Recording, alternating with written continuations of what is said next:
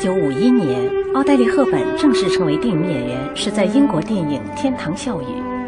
此后，在电影中扮演了一些较次要的人物。双书燕的导演将她推荐给威廉·惠勒，参加了影片《罗马假日》的试镜，获得非常好的赞誉，从而得到这部电影女主角角色。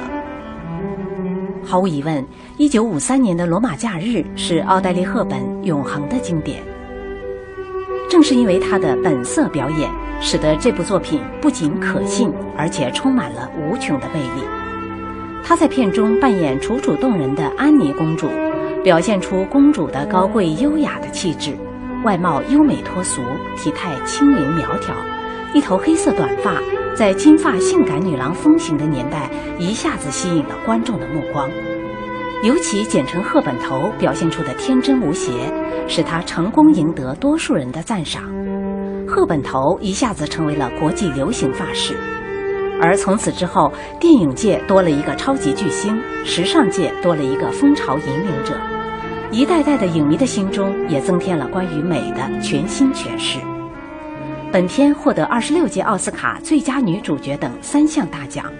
奥黛丽·赫本也由此开启大银幕辉煌生涯。成为电影大师和名导的电影女主角。